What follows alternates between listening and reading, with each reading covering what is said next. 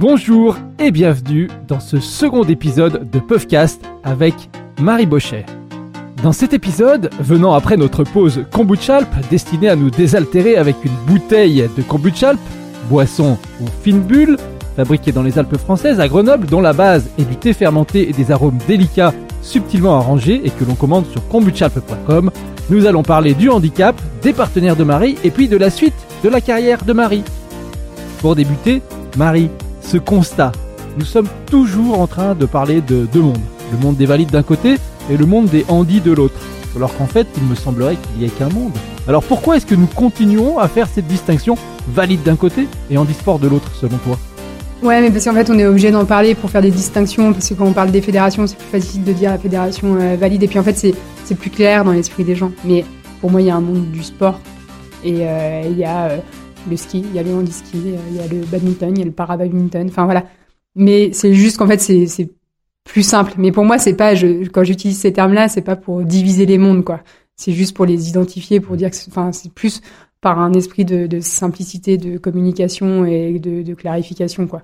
Enfin, moi, je me suis sentie tellement intégrée dans le monde valide, dans mes clubs et tout ça, que, que pour moi, il n'y a pas de monde. Et puis, en fait, bah, tu vois, typiquement, mes entraîneurs, euh, d'Arèche ou euh, enfin ils, ils, font pas de distinction enfin euh, eux ils suivent le, le parcours ils suivent euh, les, la carrière et ils font pas de distinction entre un athlète du club et, et moi mais mais voilà il y a, en fait moi c'est vraiment par par souci de, de, de, communication pour que ce soit mmh. plus précis quoi. On fait pas de distinction chez toi parce que on sait que c'est Marie depuis toute petite et que tu es arrivé au monde comme cela. Mmh. Par contre, euh, et je pense que tu peux nous parler d'expérience d'athlète qui arrive dans le monde euh, bah, de, du handisport après un accident, après, euh, mm.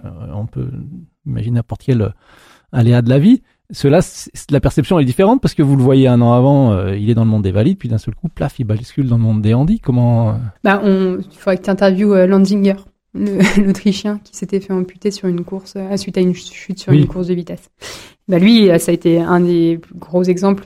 Vraiment, dans le monde du ski, c'était un skieur valide autrichien mmh. qui a chuté en Super G, il me semble, et qui a dû se faire amputer du tibia et qui a fait des compétitions euh, en handisport derrière. Alexandre Pastor en parle dans son interview d'ailleurs. voilà. Et, euh, et voilà, c'était ça, c'était vraiment une super expérience. C'était un super gars, euh, vraiment euh, très sympa. Mais euh, voilà, lui, il a, il a vraiment vécu ce, transfert-là, quoi. Et et à la fois, je crois que ça lui a fait vraiment bizarre au début. Et après, finalement, il a été tellement adopté dans le milieu que euh, qu'il n'y a pas eu de. Enfin, tu vois, en fait, dans le... mais pareil, dans le milieu ou pas dans le milieu, en fait, c'était un skieur, quoi. Donc euh, après, il a retrouvé ses repères euh, de skieur dans, dans ce milieu-là. Après, on, va parler du fait du handicap de naissance, du handicap par accident. Il y a quand même une réelle différence. Enfin, moi aujourd'hui, je parle très librement de mon handicap, j'ai aucun souci avec ça, mais parce qu'en fait, pour moi, c'est pas un handicap, c'est une différence parce qu'en fait, euh, j'ai, alors il y a quelques petits trucs dans ma vie. À chaque fois, on me pose la question et à chaque fois qu'il y a des trucs dans ma vie euh, que je peux pas faire, je me dis ah faut que je m'en souvienne pour le jour où on me posera la question et que j'oublie parce qu'en fait c'est que des petits trucs qui au quotidien en fait me me dérangent pas. Donc en fait moi j'ai un handicap qui est très léger et surtout un handicap que j'ai depuis que je suis née. Donc j'ai tout appris à faire avec six doigts au lieu de dix. Et euh, et ça c'est du coup quand même quelque chose qui est qui est essentiel dans mon développement par rapport à ce, ce handicap, c'est que bah en fait ouais moi je enfin je vois pas où est le problème c'est pas comme si j'étais née avec dix doigts qu'on m'en avait coupé quatre. Et mmh. là tu dis bah punaise je peux pas me servir de mon majeur je peux pas me servir de mon index. Enfin en fait non moi j'ai pas cette notion là alors qu'une personne qui a un qui a un accident lui clairement il, perd une capacité et il doit tout réapprendre différemment et là du coup c'est quand même un autre euh, un autre impact c'est un, une autre euh, un autre apprentissage. C'est une histoire de schéma mental. En fait, toi, tu es comme ça depuis toute petite, donc toute ton évolution, elle s'est conçue autour de de de, de, on appelle handicap ou différence, mais différence c'est bien aussi. Alors que d'autres, euh, bien, on est sur un, on imagine une personne valide qui doit subir une amputation, elle est sur un schéma mental, puis tout à coup, elle se réveille, euh, sortie de salle d'opération, puis bah tiens, il manque euh, ça, ça, mm. ça, il faut tout reconstruire, comme tu dis. Il bah, faut faire le deuil de ton membre en général, le, mm. ou le mm. deuil du, de, de ta marge, le deuil de, de de pas pouvoir aller en montagne comme tu veux, ou enfin voilà il y a quand même une part de deuil déjà à la base d'un handicap par accident et puis un réapprentissage. Et ça, c'est quand même euh, quelque chose qui demande du temps. Et, euh, et donc, je pense que c'est, tu vois, les, les formations qu'on a pu vous faire, c'est notamment par rapport à, ces personnes-là qui ont peut-être pas encore complètement accepté leur handicap ou qui ont, vécu des choses tellement, enfin c'est dur, hein, c'est vraiment violent et, et, ça te marque forcément, ça marque forcément ta personne, ta personnalité, euh, ça marque forcément ton comportement, ton, enfin ton caractère. Donc forcément, il y a, voilà, on réagit pas tous de la même façon. Mais comme on va pas réagir de la même façon, même si on a un handicap de naissance, parce qu'on va être, euh, en fait, ça va aussi beaucoup dépendre de nos, de nos, entourages du handicap. Enfin, moi, je dis encore tout ça et je le reprécise, j'ai un handicap qui est très léger. Euh, et surtout un handicap qu'on a connu, enfin que mes parents ont su avant que je naisse. Et donc eux, ils avaient eu le temps de faire leur travail de deuil de l'enfant parfait euh, avant ma naissance. Et donc moi, quand je suis arrivée dans ma famille, c'était pas une surprise, quoi.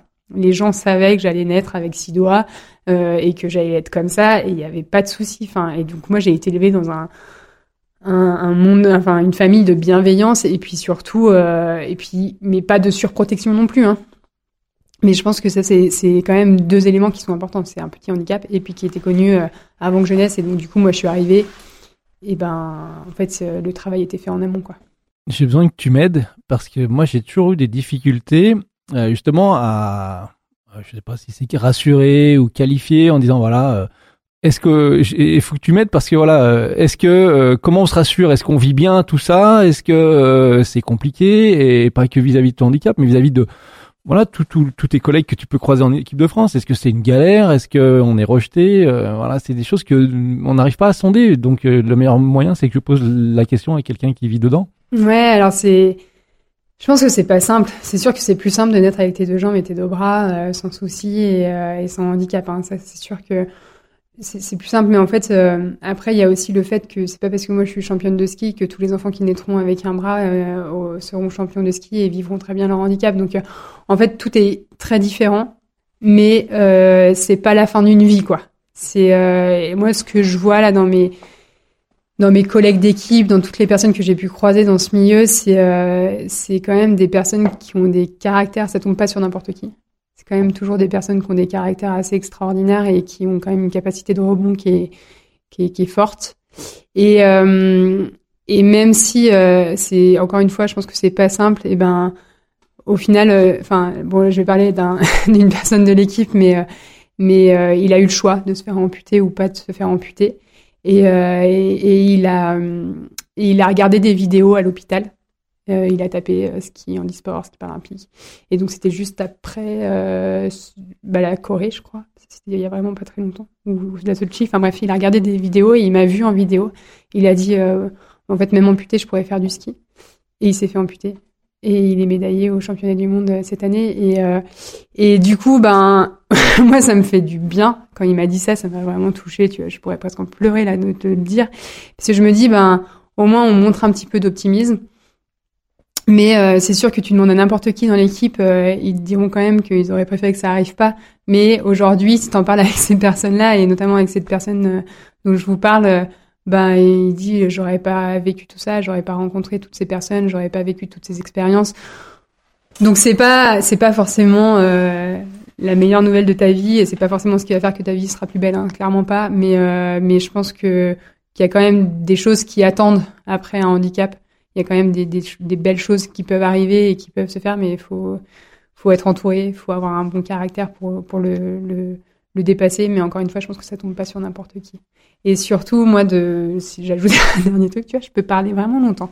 Et c'est euh, quand je suis rentrée euh, donc dans le milieu du handisport, j'avais euh, j'avais 12 ans. J'étais petite. Hein. Et je suis arrivée en Coupe de France. Et là, il y avait que des personnes handicapées. Enfin, le truc qui t'arrive jamais dans ta vie d'être d'arriver dans, une, dans un groupe de 50 personnes avec que des handicaps tous différents, des amputés, des gens au fauteuil, des gens hémiplégiques. Enfin, et là, tu dis, c'est quand même fou, quoi. Enfin, c'est quand même, c'est quand même des moments qui sont incroyables. Et en fait, eh ben, j'ai commencé à apprendre à connaître toutes ces personnes. Et en fait, ils ont des histoires de vie qui, euh, qui, bah, en fait, t'as plus rien à dire. T'es en face d'eux, tu les écoutes, quoi. Et, euh, et c'est des personnes, du coup, dont t'apprends énormément, euh, énormément de choses, de valeurs, de, c'est des personnes qui s'enseignent beaucoup de choses. Et en fait, surtout, moi, j'ai découvert dans ce milieu que tout le monde était hyper bienveillant les uns avec les autres. Enfin, tu vois, dans, ces, dans ce milieu, alors Coupe de France, quand j'avais 12 ans, vraiment, j'ai senti une espèce de grande famille, comme si on partageait un truc, quoi. Par nos handicaps, on partageait un truc, quoi. Pour avoir été impliqué sur des événements avec des athlètes en e-sport, j'ai l'impression que ces athlètes-là sont capables de beaucoup plus de recul, d'autodérision, de boutade, de déconnade que les athlètes valides qui quelque part euh, sont dans leur bulle très sérieux et, ont un modèle et peut-être un, rôle à tenir. Qu'est-ce que tu en penses? Ouais, peut-être, peut-être que effectivement le les expériences de vie font que ben du coup tu rigoles de plus de choses parce que tu dis qu'il y a des choses bien plus graves. Moi, je pense que ça m'a permis de relativiser vraiment mon handicap aussi de faire du handisport. Tu vois, je pense que à 12 ans, j'étais au début de l'adolescence. Euh, tu vois, j'aurais pu me poser beaucoup de questions sur mon handicap, sur ma différence. Et je pense qu'en fait, euh, d'être confronté à des personnes qui avaient vécu tout ça, ces expériences, tout ça, je me dis non mais peut-être un petit doigt, c'est rien du tout quoi. Enfin, tu vois, j'aurais pu ne plus avoir de bras. Enfin voilà. Et encore une fois, même en regardant ces gens, je me suis dit, mais en fait, même si j'avais pas de bras, il a l'air d'être euh, heureux et de vivre. Enfin, tu vois, et d'être content. Enfin, tu vois. Donc, donc voilà, je pense qu'en fait, euh, effectivement, tu as des expériences de vie qui te, qui te fouettent, mais comme des gros deuils, des choses comme ça, qui font que du coup, tu vis la vie aussi euh, différemment et puis plus, plus légèrement, entre guillemets. Est-ce que l'on peut dire aussi qu'il y a une évolution de la société et qu'il y a une meilleure prise en compte du handicap? On peut pas nier que ça évolue quand même. Ouais, je pense qu'en fait, le, handicap, c'est comme tous les sujets qui sont compliqués dans une société, c'est parce qu'ils sont tabous. Euh, si on parlait, euh, enfin, tu vois, on parle du handicap, mais on peut parler de l'homosexualité, on peut parler du jeu. En fait, c'est plus on en parle, plus on va y être confronté, mieux on va connaître le milieu, et du coup, plus on sera capable de, de l'adapter. Enfin, de s'adapter à lui, en fait. C'est même pas l'adapter, c'est de s'adapter à lui et de faire en sorte que tout le monde soit bien malgré sa différence. Et en fait, c'est vraiment ce sujet-là, et donc c'est pour ça que je parle souvent de la médiatisation, mais c'est vraiment une clé euh, dans le développement du handisport parce qu'en fait, eh ben, une fois tous les deux ans, on montre des personnes en situation de handicap à la télé. Euh, je pense au travail, euh, enfin au travail, mon travail, mais Théo Curin qui passe sur les grandes chaînes, qui présente Échappée Belle, qui qui joue dans Plus belle la vie. Il, y a, il y a une tonne d'autres exemples. Et eh ben en fait c'est juste, que ça permet au, au, à la société de, de voir des personnes en situation de handicap et du coup de pas être étonné quand il, il croise une personne en, en, fauteuil dans la rue. Parce qu'en fait souvent on est là on se dit mais on sait pas comment réagir. Alors qu'en fait d'y être confronté régulièrement de d'entendre parler les gens de, de cela de bah en fait je pense que ça nous permet aussi de l'ancrer puis de se dire bah oui il y a des personnes qui sont handicapées dans notre société comme il y a des personnes qui sont petites il y a des personnes qui sont grands il y a des personnes qui sont maigres il y a des personnes qui sont grosses. Enfin, voilà en fait c'est juste euh, de d'être confronté à la diversité, ça nous permet aussi de mieux l'accepter. Mais je vais me mettre face à une autre situation. Les hommes sont mis un peu plus à, voyager et que les premiers euh, Africains, pour citer aucune ethnie ou une couleur de peau, on a découvert ça dans notre monde de blanc, que des gens pouvaient être noirs et venir chez nous sur notre terre de blanc est-ce qu'on n'est pas, euh, on n'éprouve pas là quelque part les mêmes sensations, disant, et puis peut-être ce réflexe de recul pour certains, disant, oh, il lui manque, euh, il lui manque des doigts, il lui manque une jambe, et, comme une couleur, comme une, personne peut être euh, de différentes couleurs, ou comme une personne peut avoir d'autres, comme tu disais, d'autres affinités sexuelles ou d'autres affinités en termes de, je ne sais pas quoi. Bah, je vais te servir un exemple qui est assez concret, mais du coup, je suis tata pas mal de neveux et nièces. Et en fait, du coup, c'est des enfants qui me connaissent depuis qu'ils ont euh, deux jours, quoi. et en fait, donc pour eux, euh, Tata Marie, elle a six doigts. Enfin, et je le vois dans le regard. Il y a un jour, euh, vers deux ans, deux, trois, deux, trois ans là, ils regardent mon doigt, ils le fixent, mais ils disent rien. C'est un peu surpris, en mode, il y a un truc. Ouais, mais en même temps, ma tata, elle a peut-être ce truc-là, mais ça fait tout le temps qu'elle l'a et je l'ai jamais vue ne rien pouvoir faire. Enfin, tu vois. Et du coup, c'est même pas un sujet en fait. Ils s'en aperçoivent, mais en fait, ils sont ils sont tellement habitués à me voir avec ce bras que du coup, ben pour eux, c'est comme ça quoi. Enfin, moi j'ai six doigts. Et puis euh, et et en fait, c'est des enfants qui du coup ont été confrontés à ça depuis qu'ils sont tout petits. Et euh, et du coup, pour eux, c'est pas un sujet. Tu vois ce que je veux dire? Exactement. Et donc, je pense que euh, si on si on travaille un peu sur ce même principe avec la société et que ben en fait on n'a pas de souci à montrer les différences et à les valoriser et puis à dire bah ok cette personne elle est handicapée mais elle est capable de faire ça. Euh, enfin voilà je te dis c'est comme euh, une personne euh, une personne homosexuelle bah ok elle est homosexuelle mais en même temps elle est capable de travailler elle est capable de boire des coups avec toi elle est capable d'être copine elle est capable d'être copain enfin tu vois. Et je veux dire il y a un moment donné euh, je pense qu'on a peur de la différence parce qu'en fait on la connaît pas et donc c'est pour ça que je te dis la médiatisation du handisport elle est hyper positive pour ça parce que ça oblige les gens à, se confronter à ça et puis à dire bah en fait euh, et en plus c'est bien de passer un peu par le sport parce que quand même j'aime le sport et les valeurs du sport mais je pense que du coup ça montre quand même que bah, malgré ton handicap t'es capable de faire des trucs, quoi. Et donc te dire, bah en fait c'est un non-sujet. Ok, il est différent, mais ça a pas l'air de trop le gêner dans sa vie quand même. Il a l'air de réussir. Et même des fois, il y en a qui disent, euh, mais en fait il réussit même mieux dans sa vie que moi avec mes dix doigts. enfin, tu vois, c'est des sujets qui sont comme ça. Donc en fait, je pense que c'est c'est toute cette culture de la différence, c'est ça. C'est juste que euh, c'est ce que tu disais avec euh, avec euh, les, les, populations qui sont arrivées, c'est comme les migrants. Enfin voilà, on, on, a, on a peur de la différence, mais parce qu'en fait on la connaît pas. Si on reste juste sur le handisport, je pense que voilà, ça, ça va être un sacré gain.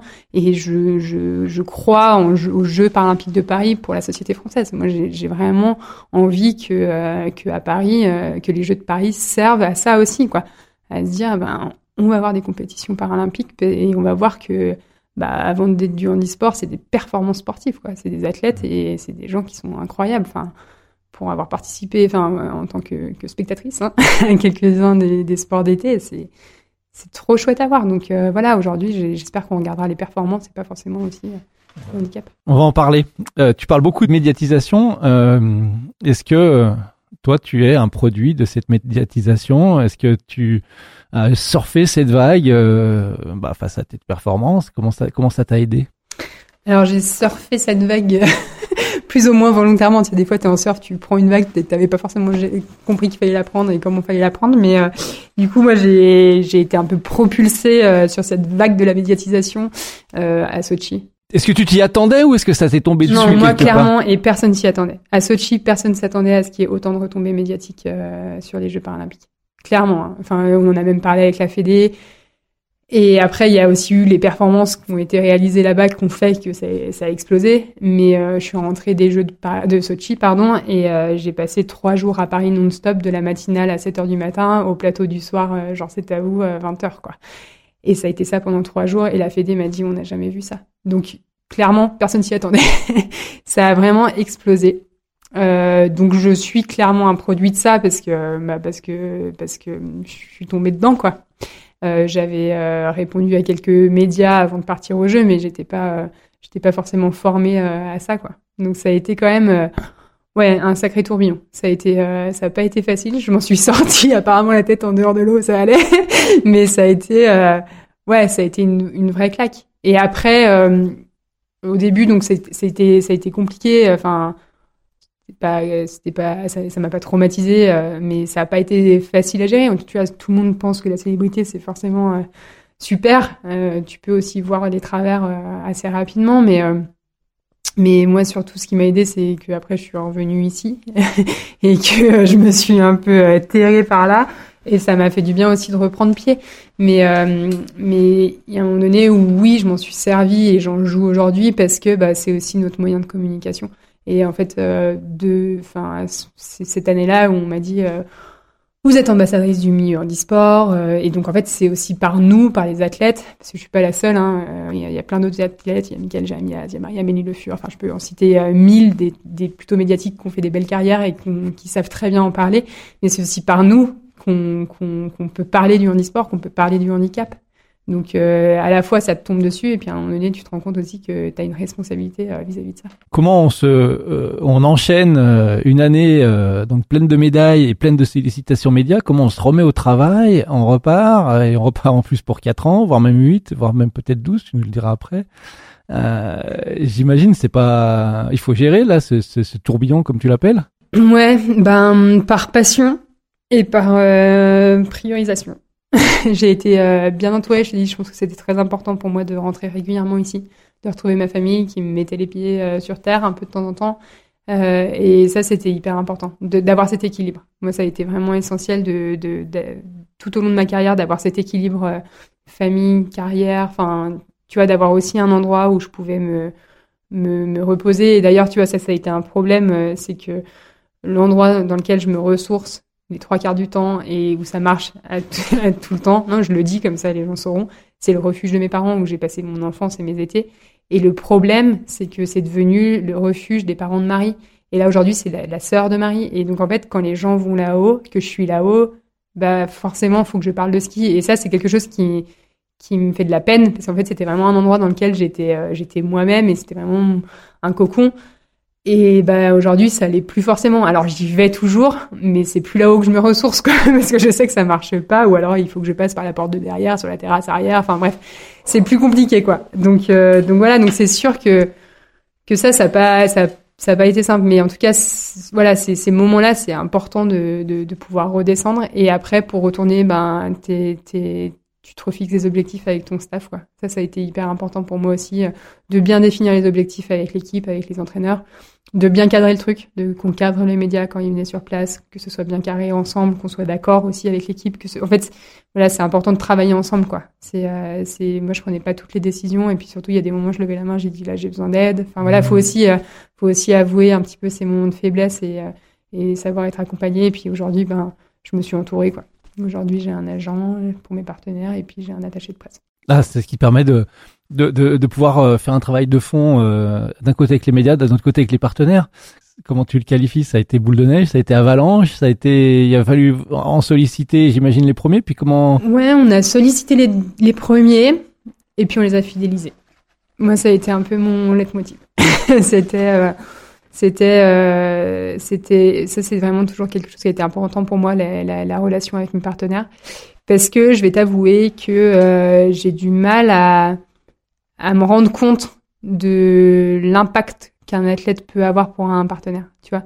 Qu'est-ce que tu leur enfin ils disent ah mais oui c'est l'image c'est l'image. Ouais c'est l'image mais comment est-ce que vraiment euh, ça vous sert quoi? À quelle dans quelle mesure tu vois? Moi j'ai l'impression que que euh, ils m'aident mille fois plus que moi je les aide quoi. Enfin donc j'ai toujours un peu ce cette humilité vis-à-vis d'eux en disant mais merci merci merci merci de me permettre de vivre de, de cette vie et de, de m'accompagner dans ce projet parce que parce que j'ai l'impression que c'est que enfin voilà il y a vraiment pour moi il y a ce déséquilibre là et donc du coup j'ai toujours essayé de donner à mes partenaires. Enfin tu vois de donner euh, du temps, euh, de la présence, euh, de, de, donner des informations. Je leur envoie des, des, nouvelles très régulièrement. Je fais des newsletters. On organise des journées partenaires où on se rencontre. Euh, enfin, tu vois, vraiment leur donner des choses. Et donc, du coup, de construire une relation, en fait. Et pas juste de signer. C'est pas juste un contrat que tu signes en bas de page et puis tu te revois dans un an pour re-signer le contrat, quoi, tu vois.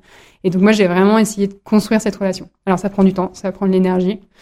Mais, euh, mais aujourd'hui, j'ai des, des, partenaires qui sont fidèles. Euh, il y en a un, notamment, ça fait 12 ans que je travaille avec lui. Euh, enfin, le citer. Je peux le citer. Bah, la Société Générale, ça a été un de mes plus gros, un de mes premiers partenaires. Et, et un, ça a été mon plus gros partenaire au début. Et c'est quasiment le plus gros aujourd'hui. Et, et surtout, bah, ça fait 12 ans qu'on travaille et qu'on évolue, qu'on fait grandir le partenariat, qu'on le modifie, qu'on le... qu'on ben voilà, j'ai fait euh, avec eux, j'ai fait des, formations en entreprise, un truc tout con, un stage. J'avais 16 ans, euh, je connaissais rien au monde de la banque, et ben ils m'ont dit bah viens, on va on permet de découvrir la banque. Tous les métiers de la banque.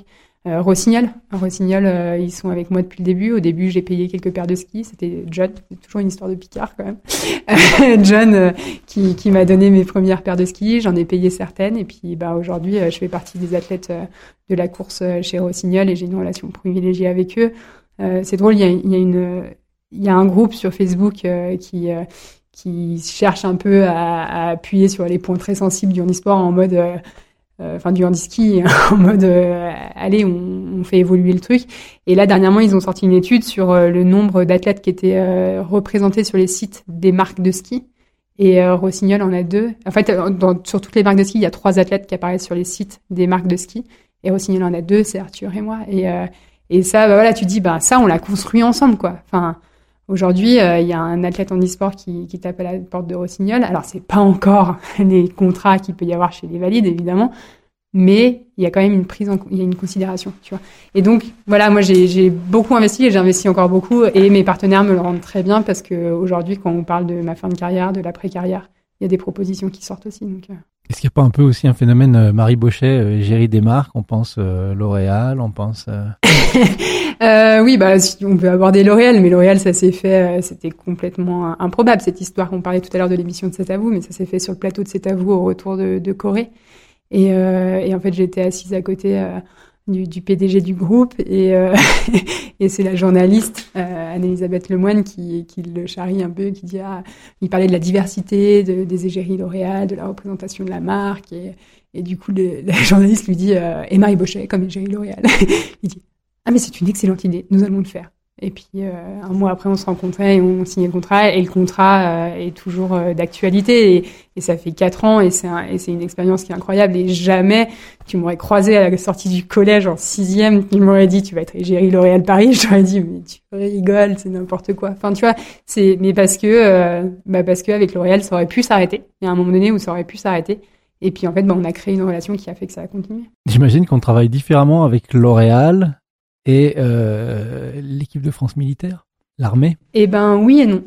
Moi, je, crois que c'est aussi une de mes règles, c'est qu'il n'y a pas de petits et de gros partenaires. Et, euh, et ce qui est drôle, tu vois, typiquement L'Oréal Paris, le premier shooting qu'on a fait, euh, donc quand on a signé, il fallait officialiser le, partenariat et je devais partir à Ushuaia en hémisphère sud trois semaines et on officialisait sur le défilé de fin septembre. Donc en gros, il restait une semaine pour faire le shooting. Jamais je pouvais monter à Paris parce que j'étais euh, en entraînement, c'était compliqué et tout ça. On dit bah ok, euh, on vient, euh, on vient chez toi. Le premier shooting, on l'a fait dans les rues de Villars-sur-Doron avec L'Oréal Paris, l'équipe de L'Oréal Paris. Ils sont arrivés, je leur ai payé le café à la maison et puis on est allé dans les rues de L'Oréal, dans les rues de Villars. Et là, et là, moi, ça me semblait tout à fait normal, tu vois. Et eux, ils m'ont dit, c'est incroyable ce qu'on vit là. Ils disent, jamais ça se passe comme ça. Jamais on travaille comme ça avec nos égéries. Et ils ont adoré. Tu vois, et en fait, ben, et en fait, moi, L'Oréal, je les ai reçus à la maison comme euh, je peux recevoir n'importe quel autre partenaire. Enfin, c'est euh, et, et, du coup, il n'y a pas eu vraiment de différence. Et en fait, c'est bah, c'est eux qui s'adaptent à moi aussi en général. Euh, Aujourd'hui, ton parcours, est-ce qu'il te satisfait? Est-ce que financièrement parlant, comment tu te juges? C'est parmi les privilégiés C'est parmi celles qui ont eu de la chance C'est parmi celles qui ont travaillé pour y arriver? Comment tu vois Alors, je pense un peu de tout ça. j'ai eu de la chance de faire mes résultats au moment où euh, justement on parlait de la médiatisation et donc du coup mes performances ont commencé à être ont pu être médiatisées parce que tu vois je pense par exemple à Solène Jean Baquet qui était là juste quelques années avant moi et qui était là avec moi sur ma fin sur sa fin de carrière. Euh, elle a eu une carrière extraordinaire, des résultats dingues et elle a pas du tout eu le, le, la même reconnaissance. Donc je pense que j'ai eu cette partie de chance qui fait que je suis arrivée au bon moment. Et puis une partie de travail aussi parce que euh, parce que si aujourd'hui j'ai ces partenaires là, c'est parce que j'ai construit ces relations que je décrivais juste avant. Euh, et, puis on parlait tout à l'heure de l'armée, mais l'armée, les contrats euh, pour les athlètes euh, pareil, c'est vraiment très récent. et j'ai la chance de pouvoir bénéficier, mais voilà, c'est très récent. Mais parce que ça, ça correspond aussi à l'évolution du milieu. Et puis, dernier truc que j'ajouterais là-dessus, c'est que dans le milieu handisport, je pense qu'aujourd'hui, un athlète qui, euh, qui, qui, qui, a de bons résultats, euh, vit correctement, enfin dignement, il n'y a pas de, enfin moi je me plains pas du tout. Euh, mais en fait, euh, comme euh, comme dans d'autres disciplines, quoi. Enfin, tu vois, il y a des disciplines valides dans lesquelles même des athlètes qui ont des carrières extraordinaires on ben n'en vivent pas parce que bah parce que il y a toujours cette histoire encore une fois de médiatisation évidemment enfin tu vois oui, oui moi je pense enfin tu vois je, je, non mais je veux pas je veux pas parler de certains sports, mais, euh, mais tu vois, le tir à l'arc, moi je suis incapable de te citer un, un tireur à l'arc. Alors que je pense que tu pars dans la rue, tu demandes un. Alors à Beaufort évidemment, mais tu vas à Paris et tu croises quelqu'un dans la rue, tu demandes un nom d'athlète paralympique, il te, enfin, il te, il te donnera un nom d'athlète paralympique. Tu vois, c'est toujours des ces rapports-là. Donc moi, je me plains absolument pas. Il y a de la part de chance, mais il y a aussi pas mal de travail. Tu disais euh, évoquer avec des partenaires des propositions pour la suite. Avant d'y venir, euh, est-ce que tu es impliqué euh, dans Paris 2024 euh, version paralympique? Qu'est-ce que tu y fais Si tu es impliqué, en quoi tu, tu es consulté? Alors, je suis impliqué en version olympique et paralympique parce que je fais partie de la commission des athlètes. Oui, puis il n'y a, pas de, a pas de scission entre les deux. Non, il n'y a pas de scission. Donc, je fais partie de la commission des athlètes qui est présidée par Martin Fourcade. Et, et en fait, cette commission, donc, elle est composée de de différents athlètes de différents horizons, de différents sports. Euh, on est deux athlètes hiver et puis après c'est que des athlètes d'été quand même. Euh, Andy, valide, euh, enfin voilà, tout, tout, tout sport confondu.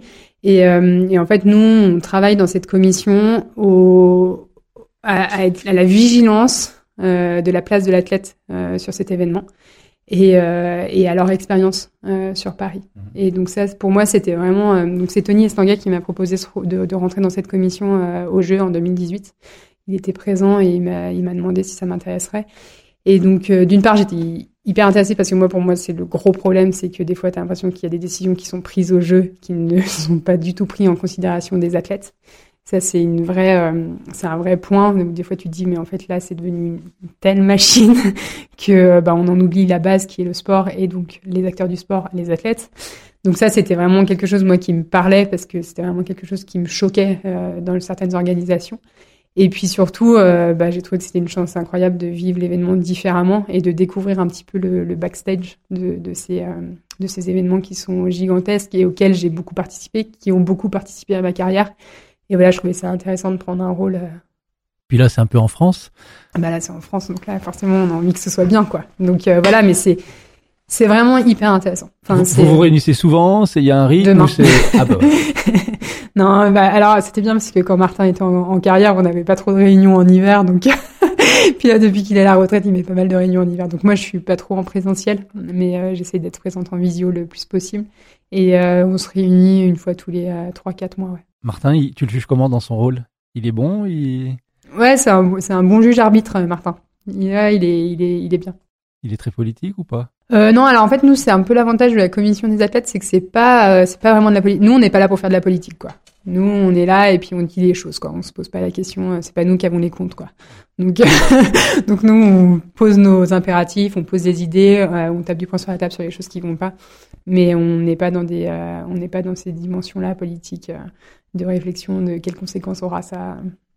Donc pour l'instant on est on est vraiment on est vraiment sur l'expérience athlète et famille aussi des athlètes. Et, et, justement, tiens, la politique m'amène à la suite. Est-ce que euh, pour poser, pour faire avancer cette cause euh, qui t'a servi du handisport, est-ce que c'est pas une suite de ta carrière euh, qui pourrait être la tienne? Ah, mais ça, c'est une grande question. Je sais pas si euh, c'est par la politique que ça doit passer.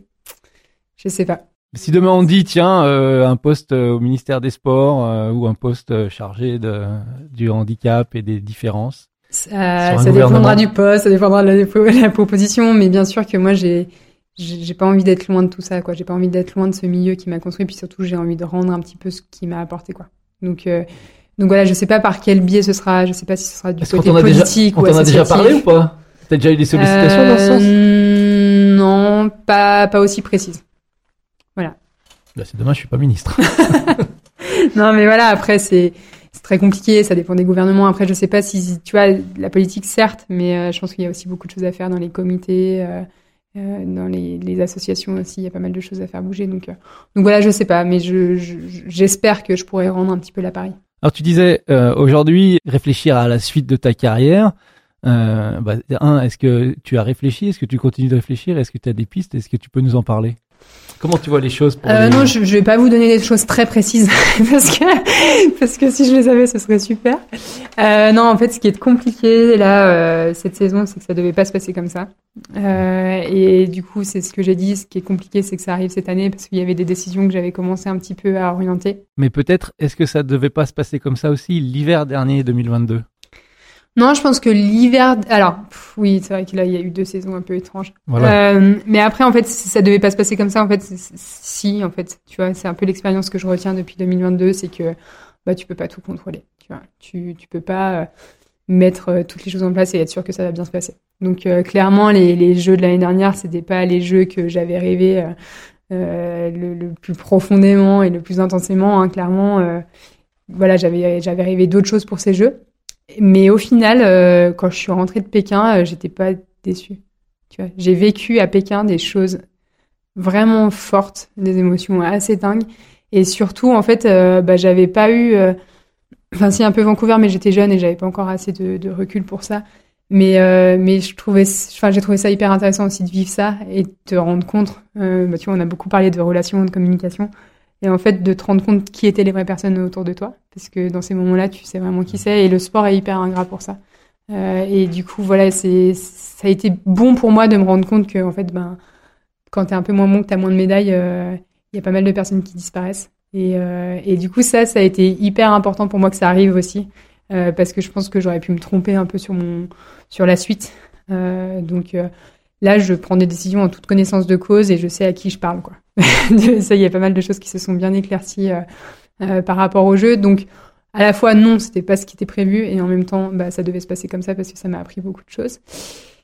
Euh, et puis en fait ça a aussi ça m'a permis de vivre le panel complet des émotions du sport hein, au jeu. Tu vois clairement je suis rentrée de Pékin, je me suis dit je pense que j'ai vécu au jeu tout ce que j'avais à vivre au jeu. Là d'aller à, à, Milan, bah, bien sûr je pourrais encore vivre d'autres choses, hein, mais mais mais tu vois là j'ai l'impression d'être d'être vraiment remplie de, de toutes les émotions paralympiques vivables quoi. C'était vachement vachement intéressant. Euh, après, je m'étais relancée sur cette saison parce que euh, parce que bah quand même euh, j'ai fini ma dernière course sur une chute en slalom au jeu et je me suis dit non, enfin cette carrière peut pas s'arrêter là-dessus. Il y avait cet objectif des mondiaux qui était qui était quand même intéressant. Je te disais tout à l'heure que maintenant je fais du tri quoi. Je peux plus, enfin je me sens pas capable de faire toute une saison complète, d'aller chercher des globes. Enfin c'est quand même éreintant. Et du coup, bah, je m'étais dit, bah, les mondiaux, c'est super, c'est c'est vraiment un bel objectif. L'année dernière, j'avais des super souvenirs à Lillehammer je me dis, il y, a des trucs à faire encore sur ces mondiaux. Et du coup, c'était euh, savoir si j'arrêtais à la fin de ces saisons, la saison d'après. Tu vois, c'était un peu cette question-là. Euh, il y avait une décision qui commençait un petit peu à se dessiner, et puis boum, euh, le dos. Et du coup, qui m'a empêché de participer à ces mondiaux. Donc là, je suis toujours un peu dans l'incertitude de me dire euh, qu'est-ce que je fais? Est-ce que, enfin, est-ce que je me relance quand même encore sur quelques courses? Parce que ça me fait flic de partir, de pas dire au revoir à tous mes collègues de circuit quand même qui ont, beaucoup compté dans ma vie. Et en même temps, en même temps, ben, je suis aussi un peu épuisée. Et puis, est-ce que c'était pas un signal de dire euh, peut-être temps d'arrêter? Enfin voilà, tu vois, il y a donc et c'est typiquement, je te disais tout à l'heure, euh, Jeff qui m'envoie ce message le jour de l'opération c'était exactement ces réflexions-là dans lesquelles euh, je voulais pas, enfin en fait, auxquelles j'avais trouvé des, des, réponses et dans lesquelles je retombe aujourd'hui parce que parce que la situation est telle qu'elle est. Bah mais c'est naturel quelque part d'en arriver là et de se poser ces questions à ce moment-là. Je pense que n'importe qui d'autre euh, se pose les mêmes questions. Donc euh, maintenant à toi de prendre tes décisions. Exactement, exactement. Et puis voilà, je pense que c'est finalement ça me permet aussi de bah, de me rendre compte qu'un hiver, ça peut être aussi différent. tu vois, euh, ça me permet aussi de me rendre compte que euh, bah, que l'équipe fonctionne aussi très bien sans moi. non, mais c'est pas, c'est c'est pas, enfin voilà, de dire ça, c'est un peu dur parce que j'ai l'impression que t'es t'es indispensable au groupe, mais il y a quand même des fois cette sensation-là, tu vois, tu te dis, et puis en fait, ben là, il fonctionne très bien. Alors euh, il me manque, je leur manque un peu aussi, ils me le disent, je crois si c'est sincère. mais mais voilà, c'est aussi de te dire bah peut-être qu'il est temps. Tu vois, c'est il y a pas, mal de démarches. Est-ce qu'il faudrait pas aller changer avec euh, Justine justement qui vit aussi mais d'un côté complètement différemment avec une grossesse mais qui vit euh, cet éloignement? Parce que quelque part dans sa réflexion elle est peut-être au même point. Alors elle sait qu'elle va revenir. Mais après on n'est jamais sûr de rien. Hein. Enfin tu vois, c'est sûr que en fait, c'est aussi intéressant d'échanger avec euh, avec d'autres athlètes là-dessus. Moi, j'ai parlé avec Anaïs Bescon aussi. Euh, on n'était pas du tout dans la même situation. Euh, enfin voilà, en fait, toutes les fins de carrière sont différentes. Et en fait, il n'y a pas de, je pense qu'il n'y a pas de bonne ou de, de mauvaise fin de carrière. Enfin, tu vois, y a, je pense que tout le monde a sa fin de carrière à soi. Enfin, tu vois, tu peux pas. Mais par contre, effectivement, tu peux te. Souvent, moi, quand j'échange avec d'autres athlètes, tu vois, on parlait tout à l'heure des relations avec les entraîneurs. Des fois, j'ai l'impression d'être une psychopathe et de me dire, mais en fait, ça n'arrive qu'à moi. Il y a que moi qui ai des, des problèmes comme ça, des fois dans l'équipe, euh, tu vois. De et en fait, d'en parler avec les autres, tu te rends compte que, bah non, en fait, t'es pas un cas isolé, qu'il y a beaucoup de situations qui sont similaires, que c'est des fois un problème de, de de, comment dire de fonctionnement de milieu et pas forcément de personnes. Tu vois ça ça a été mon, grand enseignement c'est que tout ce que j'ai pu dire sur les entraîneurs tout à l'heure c'est pas forcément les personnes tu vois. C'est plus dans les dans la, la, question de la hiérarchie tu vois qui fait que du coup ben t'as des déséquilibres mais parce qu'il y a cette hiérarchie qui est instaurée. Donc c'est plus des problèmes de système tu vois. Et donc ça c'est rassurant tu vois. De parler avec d'autres athlètes des fois ça te rassure quoi. Tu dis ok je suis pas folle. Ok il y en a d'autres qui sont passés par là et ils s'en sont sortis. Enfin tu vois c'est tout ça Bon, on a compris que le ski, euh, en tout cas en compétition, allait s'arrêter à un moment. On ne sait pas quand. On verra. Ça, c'est à peu près sûr, hein, que ce soit là, que ce soit dans, 10 ans, 20 ans. pas, on n'est pas éternel. Mais donc, euh, tu te vois euh, faire quoi à ce moment-là, dans 10, 15, 20, 30 ans, après, en tout cas, on va dire, on va prendre deux d'années, après avoir tourné la page du ski, tu te vois faire quoi? Est-ce que c'est une carrière comme tes parents ou une carrière comme ton frère Et pourquoi pas les deux? Non, mais en fait, moi j'ai des gros problèmes de choix là. Tu vois, actuellement, je suis en train de choisir les soldes. enfin bref, j'arrive pas à choisir des trucs. Bref. Et du coup, euh, dans ma dans ma vie, c'est un peu pareil. Et, euh, et en fait, j'ai fait des des bilans de compétences et je crois que je suis pas faite pour un métier en CDI 35 heures. Tu vois, c'est à peu près sûr. Euh, donc voilà, je pense que ça va être composé de beaucoup de choses. J'ai beaucoup d'envie. À la fois, j'ai des des ambitions à la fois, j'ai aussi euh, l'ambition de simple d'être ici et de faire des choses ici. Tu vois, on a encore un refuge dans ma famille. Est-ce que, tu vois, un jour, j'aurais pas envie de le reprendre? Après, il y a des projets de famille aussi, où tu dis des projets perso, où tu te dis, ben, voilà, est-ce que j'ai envie en ce moment? Est-ce que j'ai envie quand? Est-ce que, enfin, tu vois, il y a forcément des, des, choses qui rentrent en compte, euh, des envies de faire bouger des choses et en même temps euh, l'énergie, l'avoir envie d'avoir l'énergie, euh, de mettre l'énergie ailleurs. Enfin voilà, il y a beaucoup de choses qui, qui se dessinent. Il y a des, y a des propositions aussi qui se font. Donc, il faut peser le pour, le contre, tout ça. Donc là, en ce moment, je suis un peu je suis un peu en train de peser tout ça, mais euh, j'avais une grosse crainte du rien, du vide. Tu sais, après après une carrière, c'est un peu euh, cette petite mort là dont on parle tout le temps. Euh, c'est un peu effrayant et je me suis un peu rassurée ces, ces derniers mois là-dessus. je pense qu'il y aura pas mal de choses. Ce sera plutôt une question de choix. Je voulais juste poser trois petites questions et puis avant les questions terminales, si je te dis un mot escargot, ça évoque quoi? Alors, escargot, c'est la petite euh, particularité de ma famille. Tu vois, c'est vraiment le petit truc euh, qui me fait sourire euh, parce que les gens, à chaque fois que je leur, je leur en parle, sont, sont hyper étonnés. Mais ma maman était hélicicultrice, donc ça veut dire qu'elle avait un élevage d'escargots et c'est un élevage d'escargots qu'elle avait dans le Beaufortin. J'ai un coach un jour qui m'a dit ah ouais mais du coup vous avez le plus gros troupeau de bétacornes du Beaufortin, ce qui est complètement vrai. Donc voilà donc ma maman elle a élevé des escargots et et c'était la spécialité du refuge et euh, spécialité que mon beau-frère a repris. Donc les escargots du Beaufortin sont toujours existants. Ça s'appelle les escargots de la Stala. Et donc euh, voilà, ça, ça, se poursuit. C'est vendu encore au refuge et puis euh, sur les marchés de Noël. Et c'est vrai que c'est c'est le petit truc un peu original de la famille. Mmh. Puis moi, j'ai toujours aimé ce métier parce qu'en fait, t'es pas pressé pour rentrer les bêtes le soir. Ah oh bah non, là, t'es tranquille. c'est un peu plus long pour les rentrer si je te dis Beaufort cette fois-ci, mais le fromage. Alors le Beaufort, bah écoute, ça c'est ça a été euh, la, la, la, ligne rouge de, de, mon existence, tu vois. Il y en a toujours eu un bout euh, dans le frigo euh, chez mes parents, il y en a toujours un bout dans mon frigo.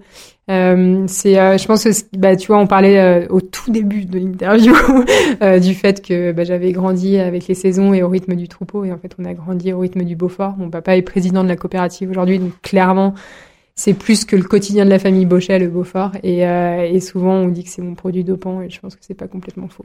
Oula, est-ce que vous savez le faire, euh, le fabriquer? Est-ce que c'est quelque chose que... Ah non, mais pour ça, il y a des fromagers qui travaillent à la coopérative laitière de Beaufort, dont c'est le métier. et donc, le lait est, amené à la coopérative et, euh, et le Beaufort est fabriqué là-bas. Bien, j'y viens, on a pas, on a tué le mot jusqu'à présent. Si je te dis plan Mia. Plan Mia, ben, plan Mia, plan Mia, c'est c'est le lieu de mon enfance.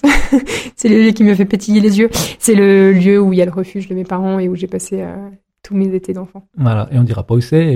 voilà, non, c'est vraiment un endroit, un endroit merveilleux. Surtout euh, au printemps et à l'automne quand il n'y a plus personne. Fallait pas le dire. les deux dernières questions, elles sont traditionnelles et on les pose à tout le monde. Euh, quand tu rêves d'une journée à glisser sur de la neige en montagne, euh, bah, quel est ton rêve et comment tu peux nous le décrire, ce rêve de la journée parfaite La glisse, la neige, la montagne Où, quand, comment, quelles conditions, avec qui, etc. Alors, euh, tu vois, le premier truc qui me vient à l'esprit, c'est pas forcément un tracé. C'est là où je me dis que c'est peut-être bientôt la fin. c'est euh, une journée comme il y a eu il y a pas très longtemps là, la journée après la chute de neige. Grand soleil, grand ciel bleu et des champs de poudreuse de neige légère avec les copains ou avec la famille dans le Beaufortin. Il n'y a pas forcément de station de prédiction. Je dirais peut-être plus les contamines ou Arèche pour quand même les jours de poudreuse. Et, euh, et voilà, avec un petit resto sur les pistes euh, le midi. Enfin voilà, une journée plaisir euh, et partagée surtout. Je voudrais que tu nous racontes, et on termine là-dessus, une anecdote qui t'a vraiment marqué dans ta carrière. Alors, est-ce que c'est une bêtise que tu as fait à d'autres ou est-ce que c'est quelque chose qui t'est arrivé à toi mais...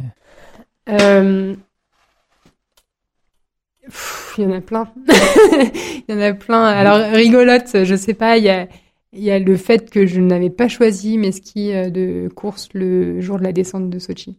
Que c'était, euh, j'ai hésité jusqu'au dernier moment. Mon technicien avait préparé les deux paires. On avait les deux paires au départ. Et c'était soit les descentes, soit les super G. Donc soit des skis qui, qui glissaient, soit des skis qui tournaient plus facilement. Et, euh, et on a acté le truc euh, quand je suis remontée de la, la reconnaissance. Et ça, c'est un truc, quand j'y repense, je me dis c'est impossible quoi. Enfin, moi, en, général, j'aime bien contrôler les choses et, anticiper. Et là, je me dis c'est pas possible que moi j'ai fait ça. Au final, j'avais pris les skis de descente. Et, euh, et, à, et à Sochi, euh, j'ai retrouvé, euh, parce que dernièrement, je suis en train de trier un peu mes photos et je suis retombée sur une vidéo qu'on avait fait avec Solène Jean Baquet. Et je sais pas si je la sortirai un jour, mais on avait fait une vidéo. Enfin, étrange où en fait elle me faisait repousser ma main gauche euh, à travers un pull. Enfin, c'était assez drôle, mais du coup à la fin de la vidéo j'ai deux bras et, euh, la vidéo est hyper bien faite. Peut-être qu'un jour je vous la balancerai.